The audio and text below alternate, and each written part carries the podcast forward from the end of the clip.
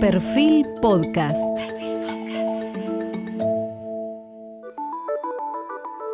Periodismo puro. Jorge Fontevecchia, en entrevista con el economista Juan Carlos de Pablo. Hoy estamos con Juan Carlos de Pablo y él en su autobiografía a mitad de camino escribió una vez, moriré sin haber hecho muchas cosas, pero no lamentando todo lo que me propuse hacer y no hice. Entre las muchas cosas que sí hizo fue consultor, director de contexto, el newsletter semanal que él produce. Es eh, columnista de diversos medios, comenzando por, el, por La Nación, profesor de la Universidad de San Andrés y de la Universidad de SEMA. Juan Carlos es licenciado en Economía por la Universidad Católica y se licenció en el año 1964. Cursó estudios de doctorado en Economía en la Universidad de Harvard. Es doctor honoris causa también de USEMA, miembro titular de la Academia Nacional de Ciencias Económicas. Eh, es economista asistente del Consejo Nacional de Desarrollo. Esto fue en el año, para dar una idea del recorrido de este hombre, en 1963, del Instituto Torcuato Di Tella entre el 63 y el 65. Es economista, ex economista jefe de la Fundación Fiel, o sea, la Fundación de Investigaciones Económicas Latinoamericanas, entre 1965 y 1975, ex director nacional de política tarifaria y de importaciones en el Ministerio de Economía y Trabajo de la Nación, o sea, fue empleado público alguna vez en 1969 y 1970. Es también ex profesor de la Escuela de Administración del Instituto de Desarrollo Empresario de la Argentina, o sea, de IDEA. Esto entre 1976 y 78, ex editor ejecutivo del Cronista Comercial entre 1982 y 1989. Me decía previamente que fueron los seis años más divertidos de su vida en una redacción.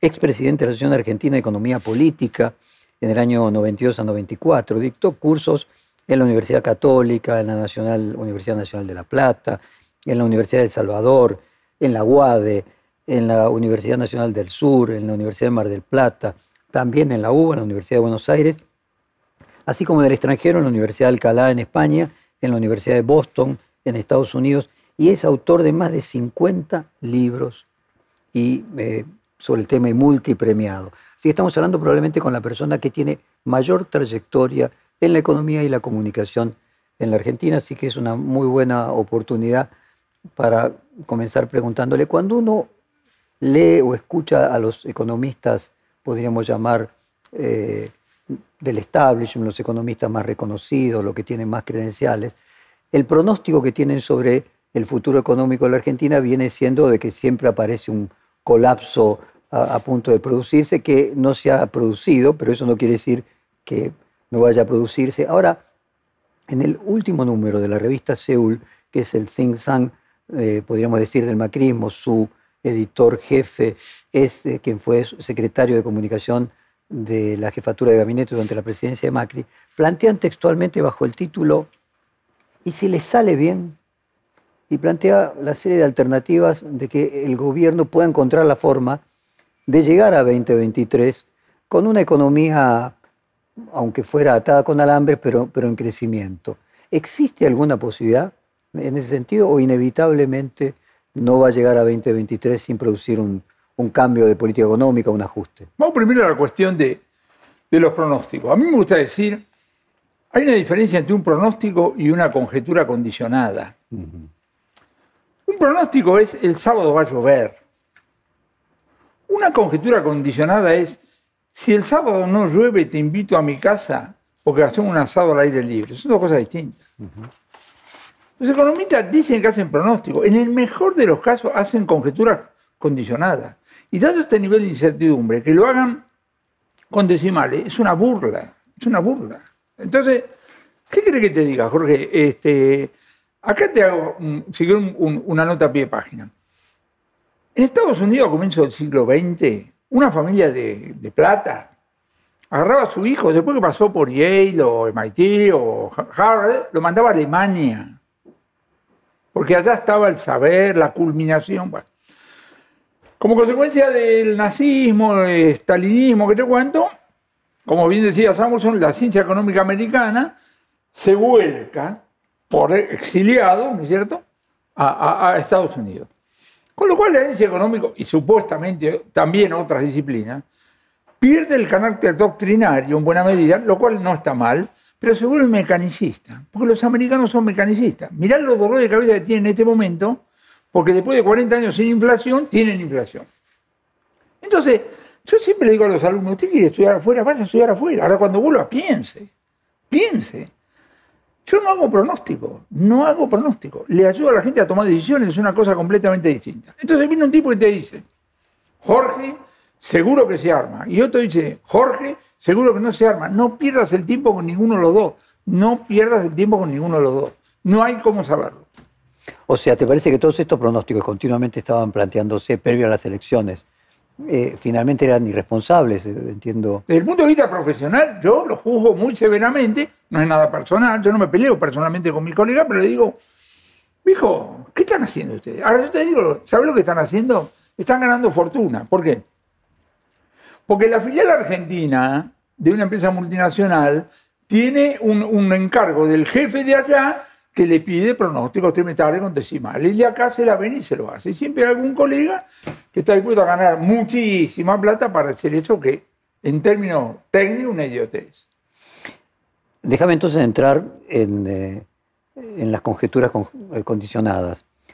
En un reportaje de esta misma serie, casualmente la semana anterior, eh, Aníbal Fernández dijo, lo peor para Alberto Fernández ya pasó. Eh, obviamente se refería a una cuestión política, se refería a la pandemia, pero también se refería a la cuestión económica, la hipótesis de que acordando con el fondo podía encontrar un mecanismo para que la economía volviera a crecer. ¿Pasó lo peor en el caso de que acuerde con el Fondo Monetario o no? No tenemos cómo saberlo. Dejémoslo eso a los historiadores. Ahora, Así como le doy bolilla a mis colegas cuando hacen pronósticos, menos doy bolilla a los funcionarios. ¿Qué dicen los funcionarios? Que no van a devaluar. ¿Qué cree que diga? ¿Van a devaluar? ¿A vos te parece cuando dicen vamos a mandar el plan económico al Congreso? ¿Qué vas a mandar? ¿La reforma laboral? Puede ser. La política cambiaria vos no la podés discutir en el Congreso, ¿entendés? Yo la forma que tengo de ver la actualidad es la siguiente. Esto va de la política a la economía. Y después volvemos, si querés, a Estados Unidos, que es un tema. Pero localmente. El dato de la PASO, que en buena medida fue ratificado el 14 de noviembre, es 9 puntos porcentuales de diferencia que se hicieron 8-4. El Senado pierde el oficialismo, la mayoría, y en diputados están cabeza a cabeza y muy lejos la mayoría. Estos son datos políticamente muy importantes, muy robustos. Ahora, vos prendés la televisión y estamos discutiendo la interna de como si fuera un partido de fútbol. No sirve para entender. Lo que tenemos, como tenemos un régimen presidencialista, a menos que muera, renuncie o le hagan juicio político, Alberto Fernández, más Cristina, más Mansur, lo que vos quieras, hasta el 10 de diciembre de 2023. Inevitablemente en un contexto de debilidad política. Inexorablemente en un contexto de no credibilidad. Porque a mí no me digan que la realidad se recupera. No. Moraleja. Tenemos en un país presidencialista como nuestro un techo desde el ángulo político. De ahí en más, la realidad puede estar en ese techo o en la planta baja o en el primer sub, dependiendo de lo que hagan en el área económica. Habrás visto que no dije equipo económico. Funcionar del área económica. No hay equipo. Formalmente no hay porque Alberto Fernández cometió el mismo este, pecado de Mauricio Macri de tener un ministro de Economía. Informalmente no hay porque nadie tiene suficiente ascendiente como para imponerse a los demás el plano de la personalidad o cosas por decir. Entonces, ¿qué es lo que tenemos? Lo que vos tenés es una cosa elemental, parálisis e iniciativas. Por razones de convicción o porque no tenés más remedio. Ejemplo, el otro día el Banco Central dijo, señores de la tarjeta, no este, eh, financien más cuotas. Y lo dijo en vísperas del Black Friday. ¿Por qué?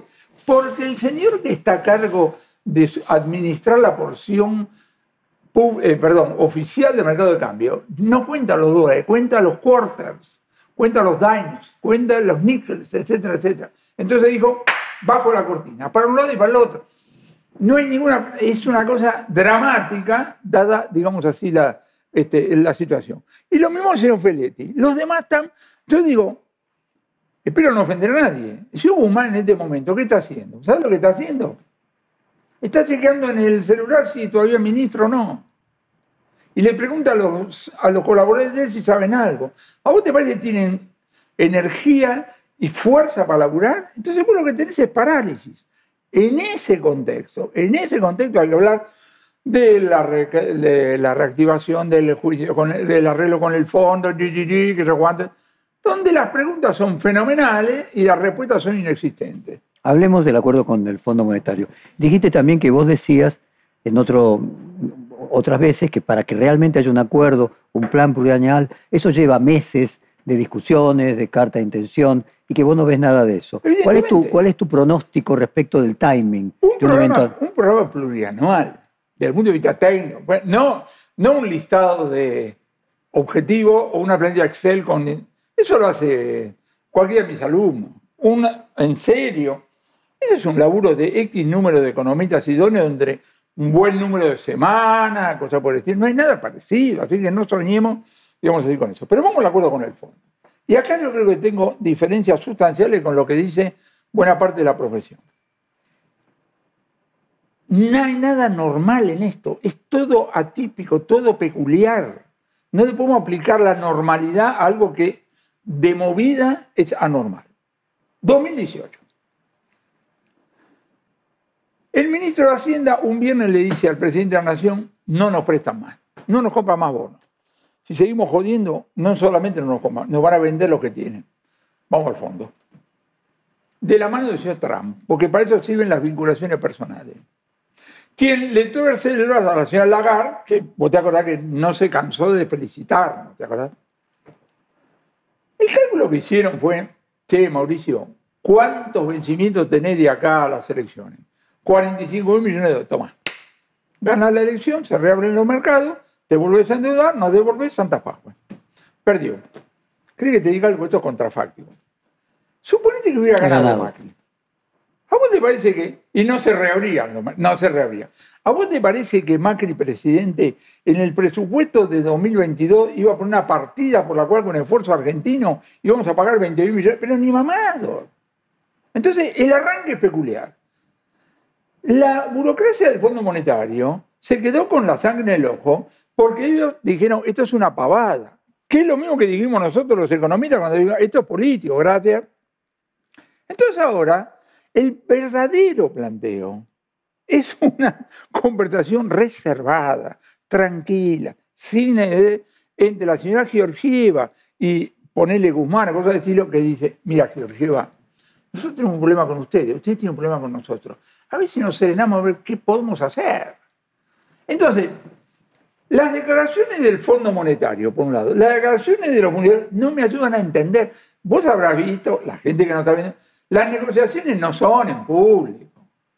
Pero yo no veo nada de esto. Ahora, siguiendo tu planteo, parecería que desde el punto de vista de los elementos técnicos que podrían ser necesarios como documentos para llegar a un acuerdo, estamos muchos meses por detrás. Ahora, en marzo hay que pagar, o tenés un acuerdo, o entras en default.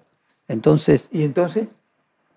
Déjame, que sorprenda a la gente. Ah, sigamos razonamiento. Primero, el fondo no te echa.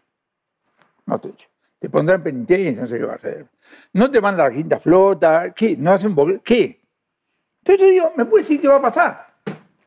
Insisto, no hay nada normal en todo esto. Bueno, y en ese proceso anormal, desde un punto de vista de pensamiento científico, analicemos cuáles son las alternativas.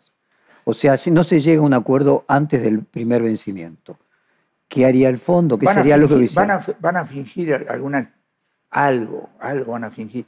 El fondo sabe, ¿a vos te parece que en el fondo alguien cree que, la gente va a pagar? No. Entonces, viste, dice, che, a ver, ¿qué hacemos? Yo, me imagino que debe haber un tipo inteligente en, el fondo que dice, che, a ver, ¿qué hacemos con estos tipos? Y en el gobierno argentino capaz dice, a ver, ¿qué hacemos? ¿Entendés? Y esas debilidades, la suma de las debilidades, ¿no crees que puede llegar a plantear en esa normalidad que finalmente haya una necesidad de acuerdo porque ninguno de los dos sepa qué hacer? Puede ser, cuyas características también van a ser peculiares, porque no le vamos a pagar, porque no vamos a hacer ninguna reformas estructurales, porque...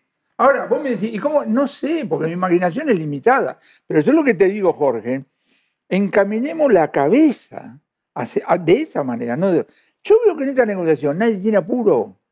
Nadie tiene apuro. El gobierno Nadie sabe. tuvo. ¿Cómo? Nadie tuvo. Está bien, todo eso. Pero, ¿no crees eso- que ahora el el- el- el- el límite de que hay que pagar, no se puede pagar, Argentina Pero no va a pagar en, no, en- en- Escuchame una cosa. la única cosa que le importa al gobierno argentino es conseguir plata fresca. Del acuerdo no sale plata fresca. No tiene apuro. La señora Georgieva no tiene apuro. ¿Sabe por qué? Porque el papelito que implique el acuerdo le va a tener que ir a defender al, directorio. En el directorio hay veintitantas personas que representan a países o grupos de países. El primer deudor del Fondo Monetario es Argentina. El segundo deudor, ¿sabe quién es? Egipto. ¿Cómo te parece que el representante de Egipto le importa a Argentina? No, pero está muy interesado en la negociación porque cuando aparezca la Georgieva con lo que le da a Argentina, dice, me too. ¿Qué me das a mí? ¿Entendés? Entonces yo digo, a mí me gusta analizar la realidad de los procesos decisorios. A mí, yo me pongo siempre los pantalones en la polera que tiene que tomar la decisión. Y veo acá y digo, acá nadie tiene apuro de nada. Nadie tiene apuro de nada. ¿Por qué no ves apuro en no entrar en default porque no le pagaste al fondo? Porque ¿a qué llamamos default con el Fondo Monetario? Esta es la otra. Bueno, no pagarle al fondo. ¿Qué, qué consecuencias generaría? Es difícil saber. A mí me. Usted no. Primero, vos viste lo que son los colegas. Ah, ¿me puede decir? A ver, dígame, ¿de qué está hablando? Ahora, yo escucho. Hay algunos acuerdos privados que pueden sufrir. Y yo digo, perdón, ¿a vos te parece que vos vas a conmover a este gobierno porque el Las grupo E- empresas van a tener que pagar un extra costo de tasa de interés. No me parece. Otro. Algunos. Eh, Vos estás con- hablando ahora del costo que tendría no pagar. ¿Qué pasaría si Argentina no paga? Vos decís, eso, no- eso técnicamente no se llama default Y- por el tipo de naturaleza del crédito. digo, no, ¿sabes cuál es el punto? El punto es este. ¿Qué cosa que tememos que puede pasar puede modificar la conducta del gobierno? Esto es lo que a mí me resulta difícil, porque vos decís, no, no, tiene... Yo aprendí leyendo por la experiencia, cosas estilo. Es una muy mala idea pensar que porque vos tenés un problema, el funcionario a cargo del área que tiene que ver con vos ya lo sabe y se está preocupando. Ahora vas a ir a visitarlo y vos le decís, y si me preocupa, ¿qué si me preocupa? Yo le pregunto a este gobierno, ¿a usted le preocupa la inflación? ¿Qué van a decir? Que le preocupa. Y la pobreza que le preocupa. Porque decir, ¿por qué no hace algo? ¿Entendés? Entonces digo, el análisis de la política económica es una cosa mucho más concreta en términos de decisión y en términos de, digamos así, de, de resultados. A ver, déjame ponerte de otro lado. Que al gobierno le preocupe llegar a 2023 competitivo en las elecciones. Para lo cual es condición sine qua non que la economía mejore. Un acuerdo con el Fondo Monetario Internacional crearía un clima de mejor desarrollo económico y esto le podría traer votos en 2023. ¿A vos te ¿Es una parece, hipótesis plausible? a vos, no? a vos te parece que hoy algún funcionario de este gobierno está pensando en 2023? Alberto Fernández, sin duda. No estoy seguro. No estoy seguro. Yo creo que ni- ninguno de los ninguno de los tipos que tienen responsabilidad ejecutiva de este gobierno me da la sensación de que saben dónde están parados. Ojalá me equivoque. Ahora, vos decís, no, 2023. ¿De qué estás hablando? ¿De qué estás hablando? Hay un tema de gestión. Y vuelvo al área económica. Yo estoy esperando, pero en el sentido de la esperanza, no de la expectativa que si vos querés llegar más o menos a 2023, diga, che, juntemos los pedacitos, nombremos a, a un tipo a cargo que tenga ascendiendo sobre los otros, a ver qué podemos hacer, sabiendo que hay limitaciones. El otro día me preguntaban en un, este, un reportaje, yo dije, este gobierno necesita un lacunza. ¿Qué es un lacunza? Lacunza es un tipo que llega, tiene un buen diagnóstico de las debilidades políticas y dice, acá lo que tenemos que hacer es atajar penales. No dos meses, dos años, que es un desafío diferente, ¿entendés? Pero si vos decís, no, acá vamos a hacer las grandes... O sea, está diciendo que el gobierno necesita un equivalente a lo que hizo la CUNSA entre las PASO y diciembre. Pero en lugar, En el mejor de los casos. en el, en el, pero en lugar de un, eh, un bombero de dos meses, un bombero de dos años. Dos años, porque son dos años. Tenemos un régimen presidencial. Perdón, en Inglaterra, con los resultados de las PASO, Alberto Fernández vive de la casa. Porque tiene un régimen parlamentario, nosotros tenemos un régimen presidencialista. Y, y decime, en ese caso, ¿no crees que Guzmán podría cumplir ese papel? No, no, no tengo ninguna evidencia que lo pueda hacer. Vos no lo ves a cargo. Yo a, a Guzmán no lo conozco, no lo veo a cargo de, de- de- de la gestión económica. Habla de manera este, profesionalmente razonable, no sé, se ve que ha estudiado, cosas por el. Pero vos te lo tenés que actuar.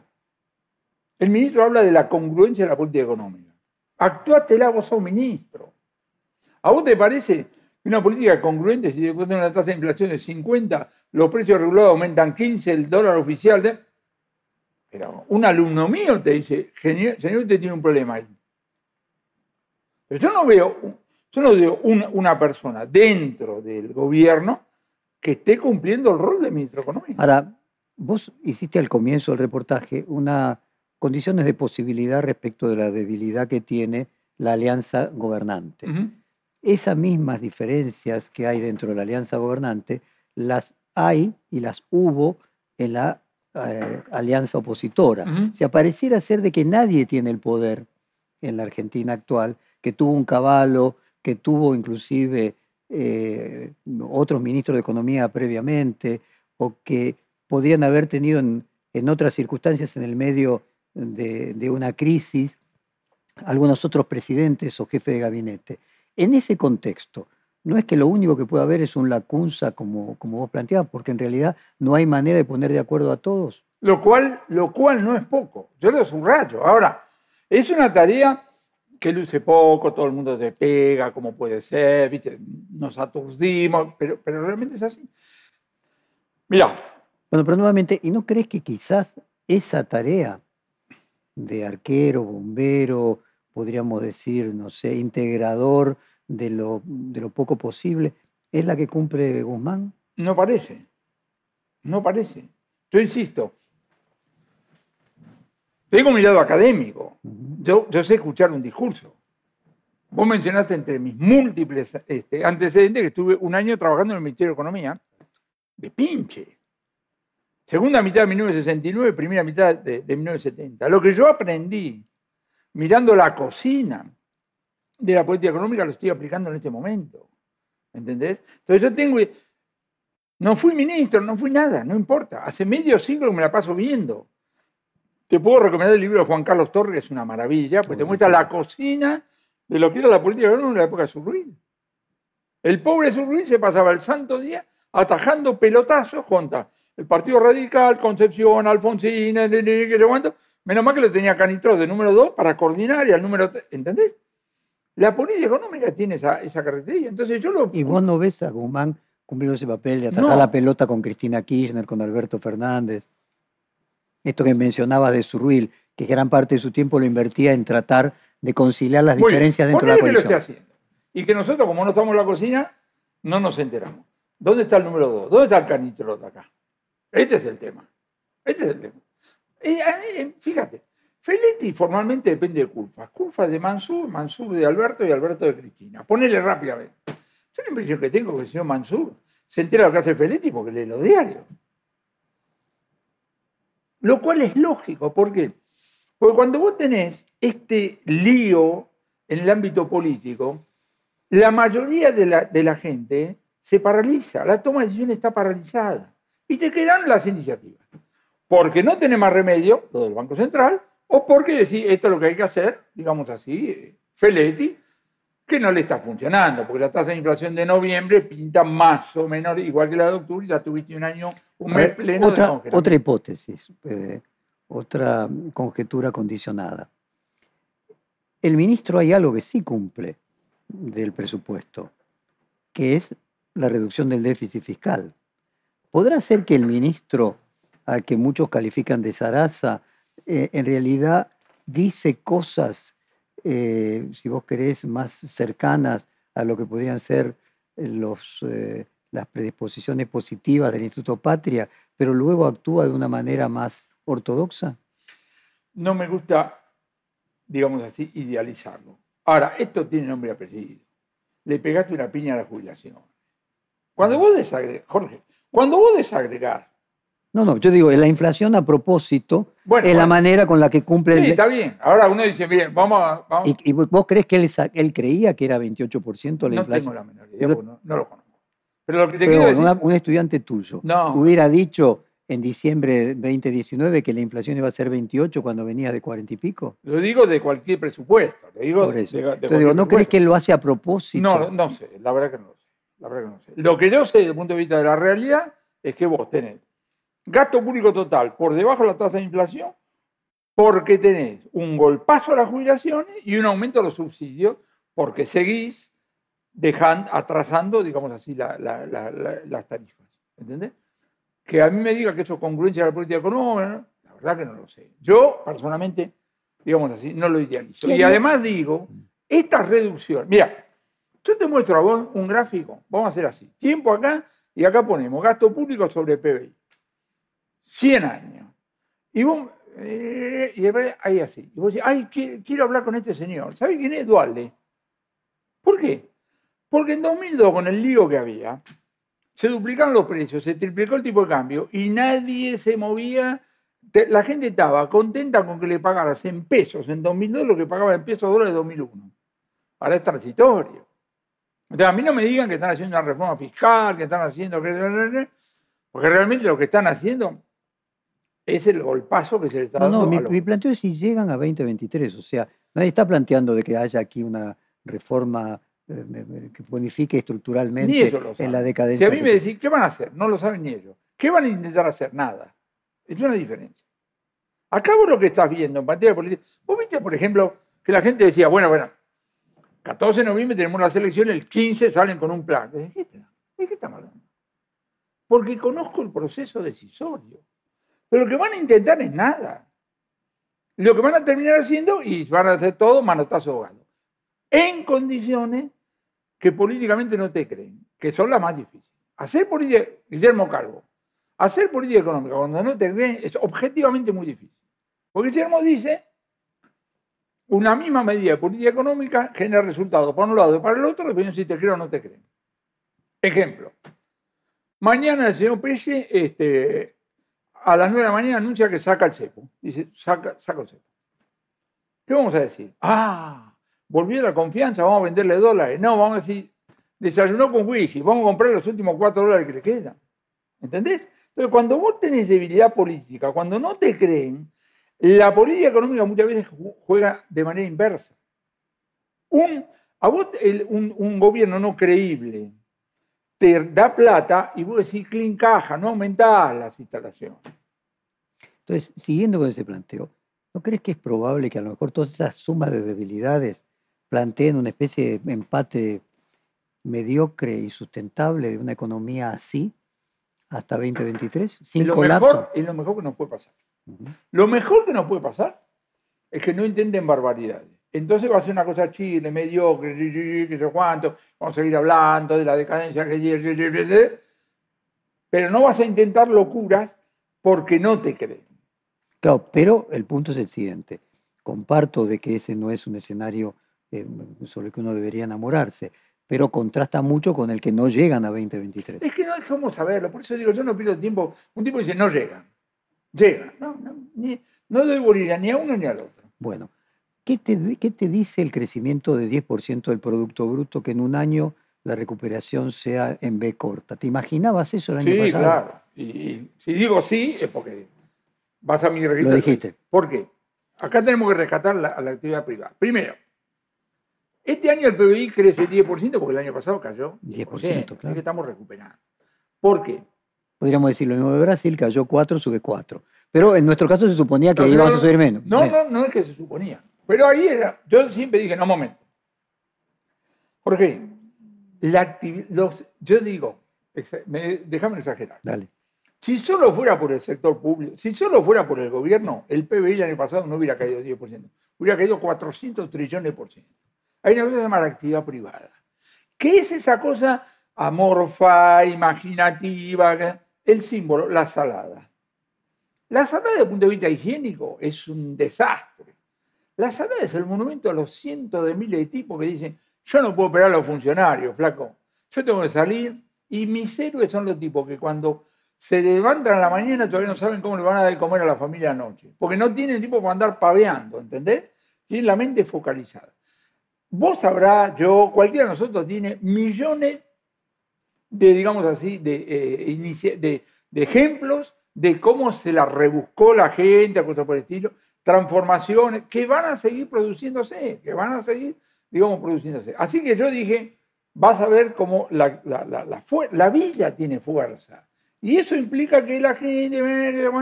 Y eso explica la, realidad. Ahora, ahora, no hablemos de crecimiento. Rebotaste 10%, el año que viene, que 0, 2, qué sé yo. Pero terminó.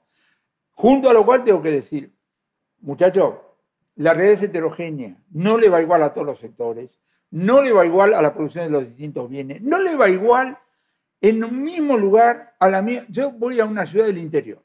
digo, perdón, ¿cuántas pizzerías hay acá? 14. Ah, muy bien. Juego plata que no a las 14 le va igual. Y las 14 tienen arriba el mismo intendente, el mismo gobernador, el mismo precio. Porque la micro también importa. La micro también importa. ¿Entendés? Entonces, esto es lo que estaba pasando. Y no me, eh, digamos, estamos el teletrabajo no fue inventado ahora, pero producto fue exacerbado. Y vos debes tener acá, como todo el mundo, la resistencia de la gente a volver, ¿no es cierto? La presencialidad, nos estamos rearmando todo, y va a seguir, y va a seguir. ¿Qué harías vos si estuvieras en nombre del ministro de Economía? La primera cosa que vos tenés que hacer es tener una conversación con el presidente.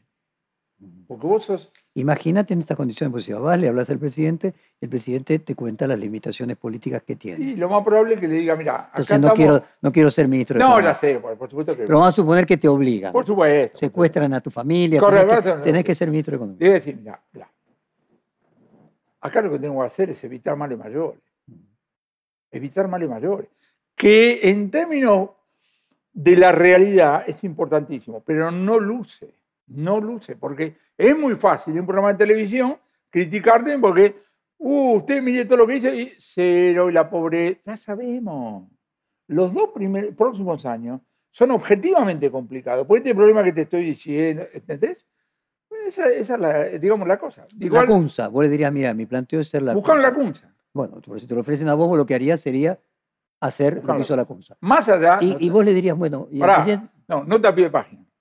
Porque esto es una cosa interesante. Yo soy un, sería un pésimo ministro de Economía. ¿Por qué?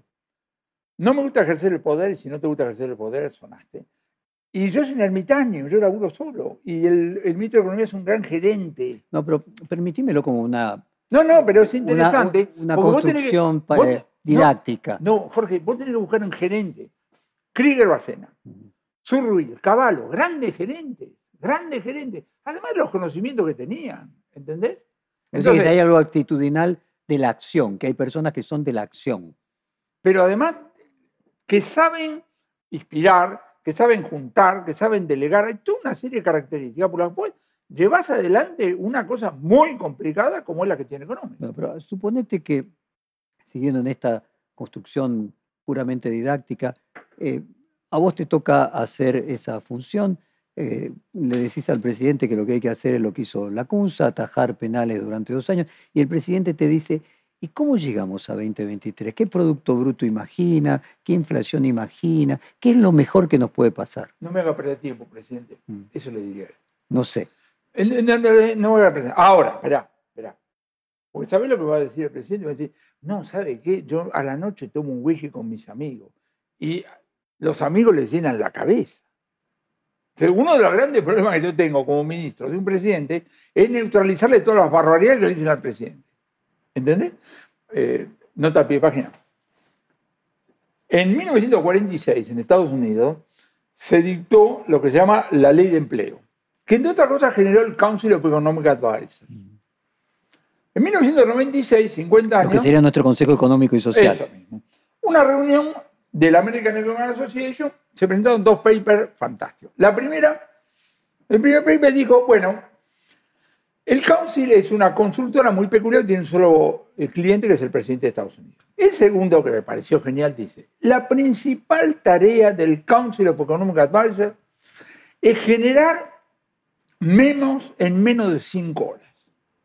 Porque en Washington, en menos de cinco horas, una idiotez se transforma en un proyecto de ley. ¿Entendés? Entonces, Fíjate lo que la... Ahora, esto implica no solamente la conversación con el presidente, sino el conocimiento previo, la confianza. Yo puedo entender a un presidente que tiemble en confiar a otro nada menos que el área económica. ¿Entendés? Que lo conoce, que no lo conoce, porque están los amigos que le dan unos consejos. Los consejos en materia económica son la cosa más estrafalaria que te puede. Bueno, es así.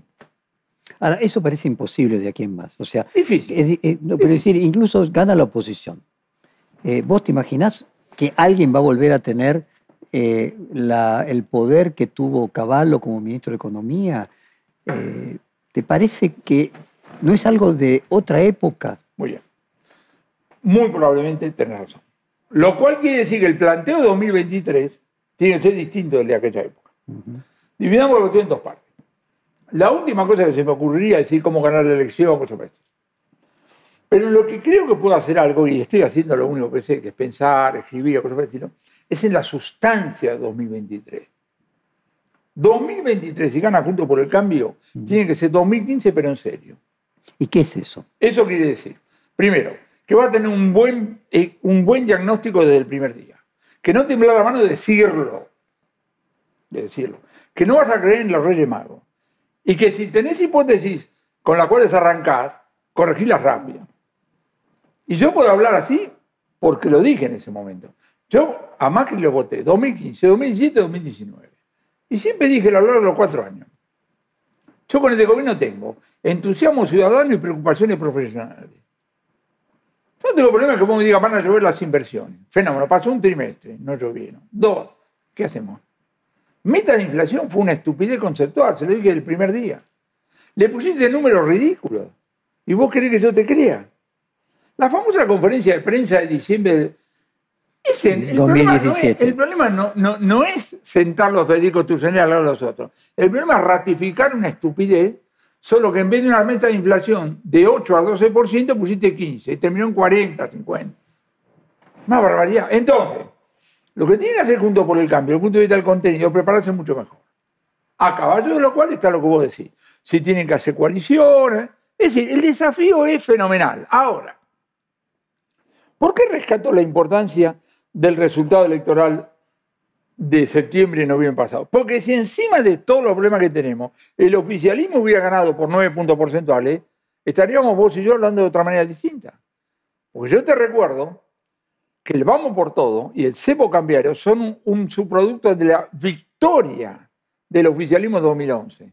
Cuando, porque, viste, cuando gana por realidad te la crees.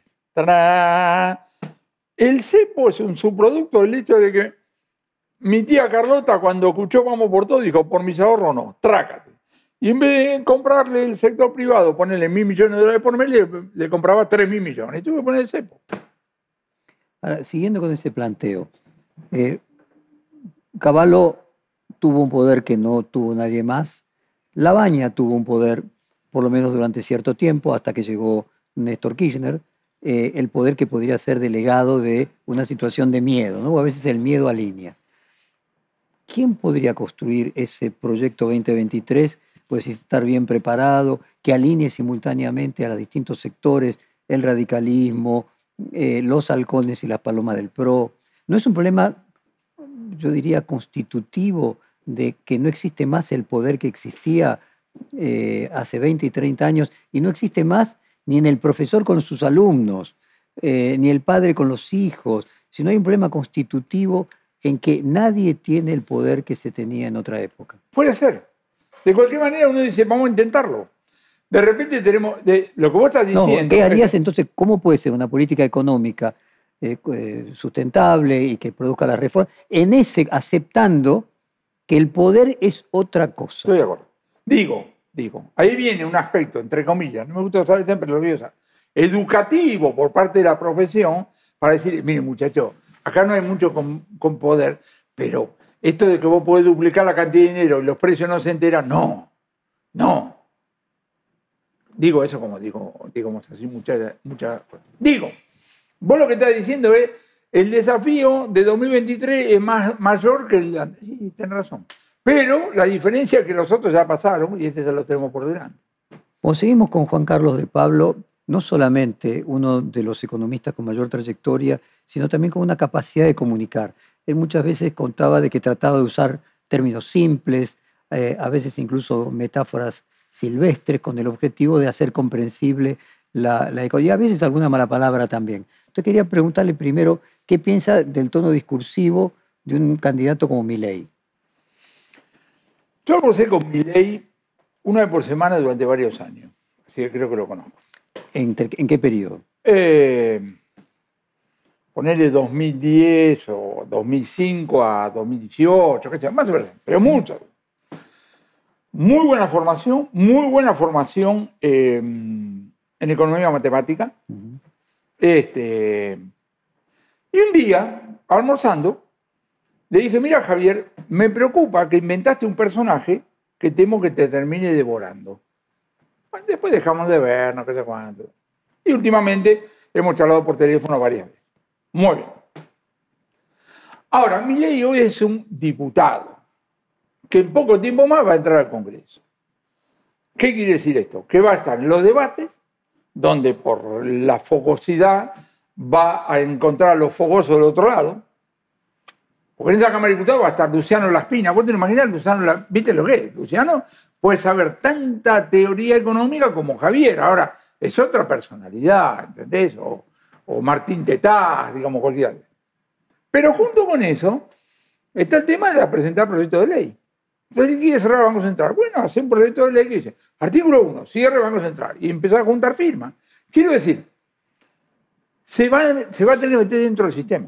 Esta es una discusión que tengo con jóvenes, por ejemplo, con mis nietos, que son fanáticos de mi ley.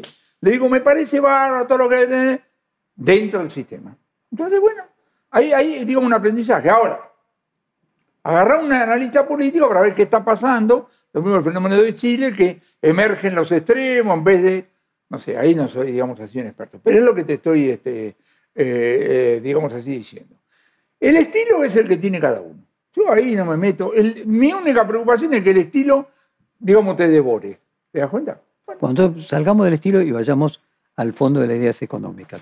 Las ideas económicas, vos mencionabas que se mandaban a los estudiantes a Alemania eh, antes del nazismo, concretamente podríamos decir a Alemania, Austria, eh, también. Sí, sí, la primera década del siglo XX. Claro, y lo que podríamos decir es que, bueno, que en esa escuela austríaca eh, es donde Milley eh, toma las ideas que defiende. ¿Son ideas que vos hoy defenderías en el siglo XXI? Mira, la primera cosa, la primera pelea, toda amistosa, que tengo con los austríacos, la misma pelea que tengo con los marxistas. Ellos viven quejándose de que no le damos el lugar que ellos merecen en la comunidad académica. ¿Por qué? Y por qué no tienen respuesta para todo. Un austríaco dice, usted lo único que hace, en sí en la escuela austríaca, todo, y un marxista dice lo mismo. Y ahí tenemos problemas. ¿Yo es lo que hago? Yo rescato de cada uno lo mejor que tiene. Hayek, ¿qué, qué, dice Hayek? Hayek dice una cosa la información, otra cosa la sabiduría. Yo te traigo 32 miles de computadoras que te aguanto, vos sos un idiota y no ves nada. Entonces mi ejemplo siempre era Manuel, el gerente del bar que estaba en la, capaz que era analfabeto, cosas estilo, pero sabía lo que tenía que saber. Sabía si vos entrabas ahí, ibas enfrente, cuánto cubierto. Sabía, ¿entendés? Ese es Hayek. Entonces Hayek, es el tipo que habla de las limitaciones. O sea, vos decís que le rescatás a Hayek que le da a la subjetividad del ser humano un papel preponderante que muchos economistas subestiman. Y la contrapartida de eso. y eso es sabiduría. Y la, la, contrapartida de eso son las limitaciones operativas de los gobiernos. Vos le encargás al gobierno y dicen, no, que usted tiene que tener en cuenta las distintas características. Y los funcionarios siempre dicen que sí. ¿Vos, viste algún funcionario que no sabe, no contamos con suficiente herramienta para eso? Todo lo encarga el ministro de Economía. El ministro de Economía tiene 20 objetivos y un solo instrumento. No, pero vamos a ir casa por casa y vamos a ir. La, la Secretaría de Comercio a veces le pide a los empresarios que le armen información sobre costos para que ellos revisen las decisiones que hicieron los propios empresarios sin tener en cuenta esos datos. Es de mamado. Vos llamás al empresario, un empresario hoy, típico, toma 40 decisiones, hoy.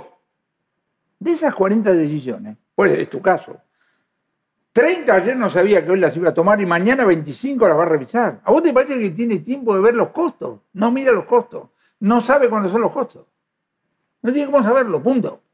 Entonces toma decisiones, surfea y no sé cuántas cosas más. Yo lo que decís es que le reconoces a Hayek haber eh, dado un estatus a la subjetividad de los seres humanos, casi te diría un psicólogo en la economía, eh, altísimo. Ahora, al mismo tiempo, te parece que comete el error de colocar todo como si tuviese, eh, a ver, la piedra roseta, con algo que puede resolver todo lo demás. No sé si Hayek, pero sí. sí La escuela. Pero la, la escuela tiene esas pretensiones, por lo cual terminan teniendo escuelas. Entonces vos tenés universidad y tenés la escuela austríaca. Dale, pasa, pasa. Entonces, ahí vos encontrás un parecido también con la escuela marxista, porque ambas creen que han encontrado la piedra roseta del conocimiento de la humanidad Hay o de la que- economía. Hay tipos que en la, ¿te acuerdas? En la, en la crisis subprime de 2008 decía lea Marx. Marx, perdóneme, ¿no? con el mayor de los respeto. Marx tiene el Manifiesto Comunista en 1848 y el primer volumen del Capital en 1867. ¿Cómo funcionaba el sistema financiero? Era nada. Y yo voy a, ver este sistema financiero con análisis marxista, ¿no? Bueno, vol- volviendo al punto. Entonces vos te encontrás que quizás pueda ser una definición, eh, alguna también que se ha dado en esta serie de reportajes, de que finalmente eso es populista. Cuando una persona cree que se puede resolver problemas complejos con soluciones simples, lo que finalmente hay detrás de eso sería populismo. Más que el populismo, en, en- en- en- en el análisis económico, esto tiene nombre y apellido, se llama el vicio ricardiano. David Ricardo es uno de mis héroes, pero Schumpeter O sea, los neoclásicos, con los que viene- era de los clásicos. Fíjate vos que era el único, es el único de los padres fundadores que no fue a la universidad y el único que no fue profe. Y era el más inteligente de todos, el más abstracto, el más riguroso. Schumpeter califica vicio ricardiano o pecado ricardiano a tomar un modelo simplificado y derivar implicancias de política económica para situaciones complejas. Y tiene razón. Vos viste, economista dice, acá lo que hay que hacer es cerrar el sector industrial. ¿Cómo? Acá lo que hay que hacer es eh, asfaltar la pampa húmeda. ¿Viste? Está loco el tipo, ¿de qué está hablando? Bueno, no, porque Juan Carlos, este modelito... Juan, Juan Carlos, a lo largo de esta entrevista y con las que te he hecho a lo largo de los años y, que, y muchos contactos que hemos tenido a lo largo de las últimas décadas, ¿me equivoco si digo que con los años, cuanto más aprendiste y más sabes, más valorás y respetás lo que no sabes? Pero definitivamente, O definitivamente. sea, el Juan Carlos de hace 30 años, Pero seguro. ¿qué cambió? Pero nos pasa, nos pasa todo, ¿o No, no? no a todo el mundo. Ni te digo, ni te digo, vos acordate, No, vos acordate, cuando para tomar la primera comunión, que en ese momento era inexorablemente a los ocho años, aprendías de, de memoria el catecismo, tenías todas las respuestas.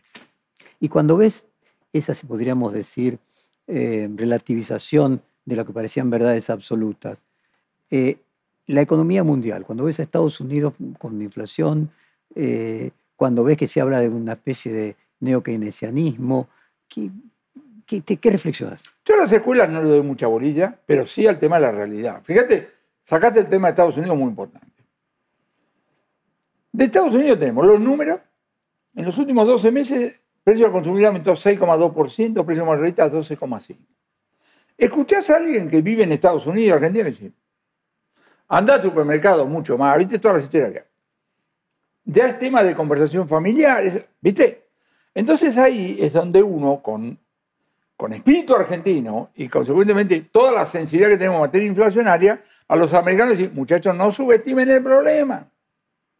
Hay dos generaciones de americanos que no saben lo que es la inflación, porque de Volcker, estamos hablando del año 79, que le pegó el golpazo, venían sin inflación.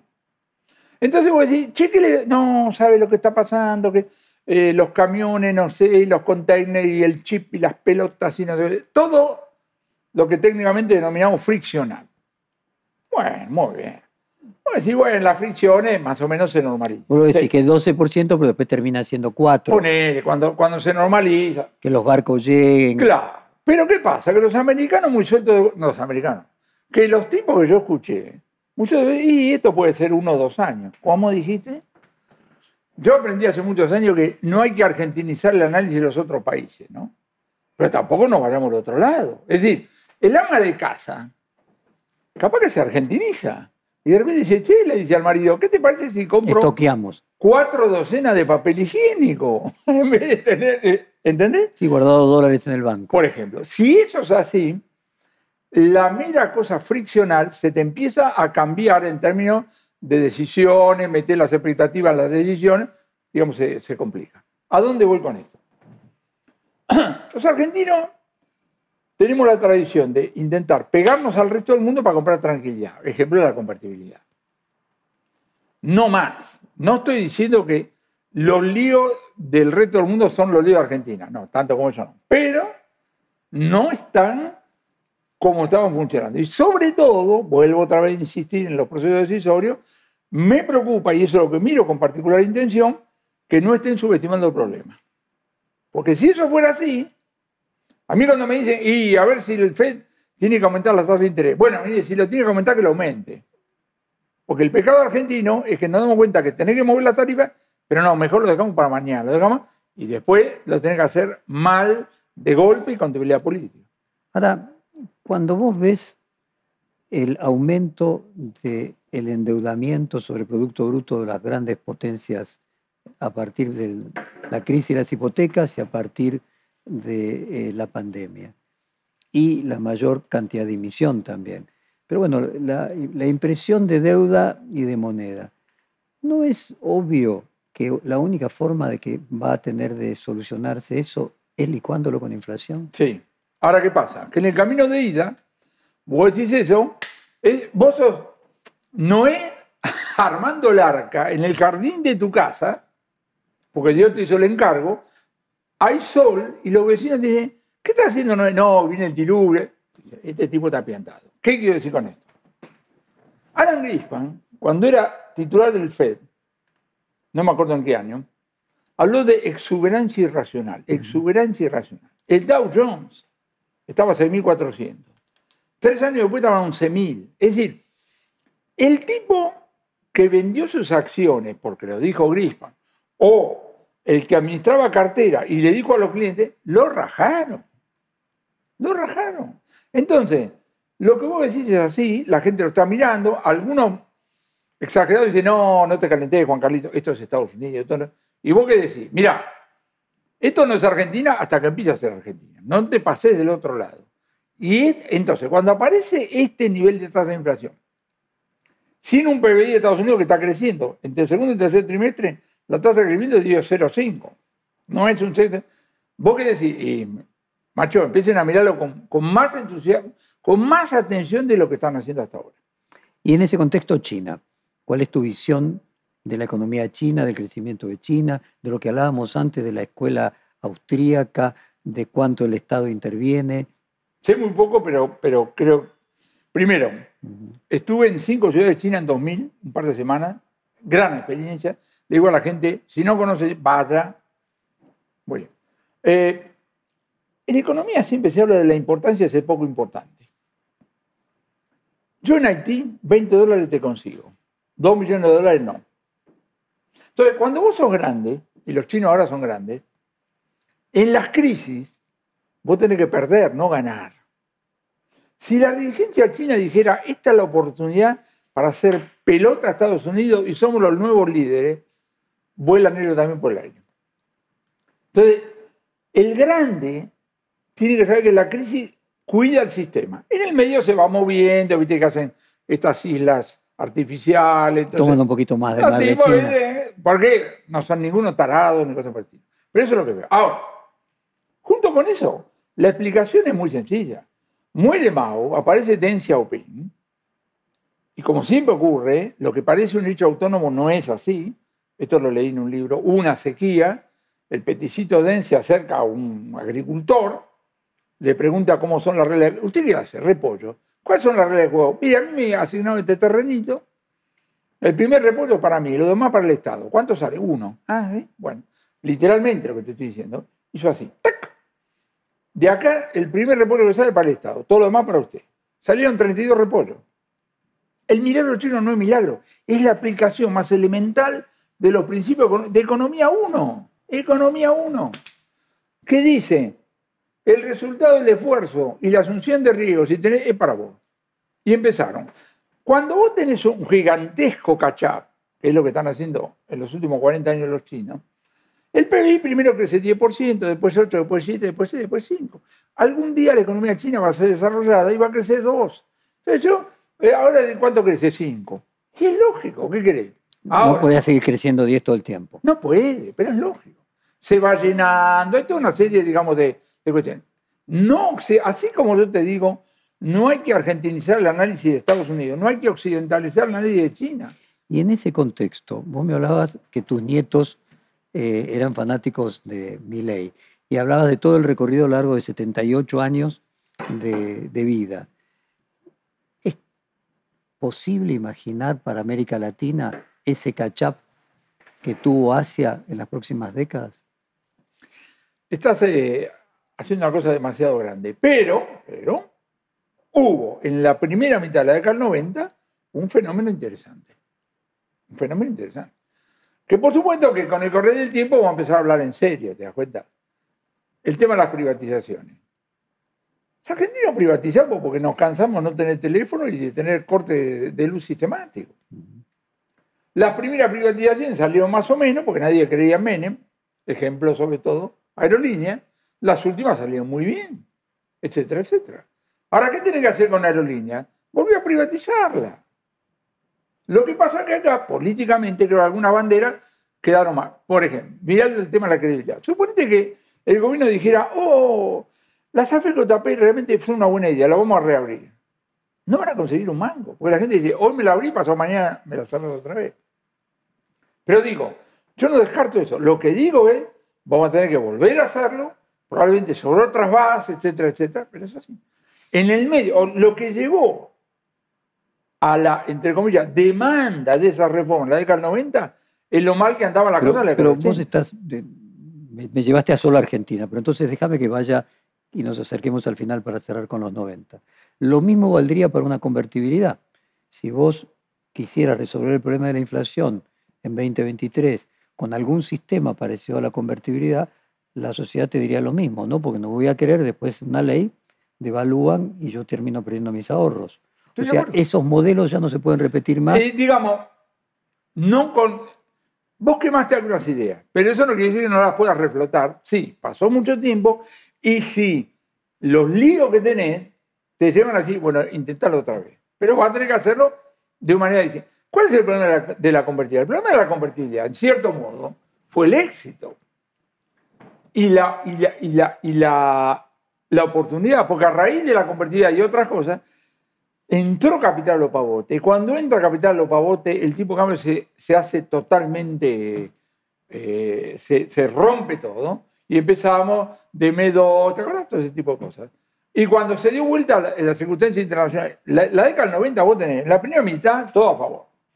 La segunda mitad es tequila, crisis rusa, crisis asiática, devaluación de Brasil. Todo.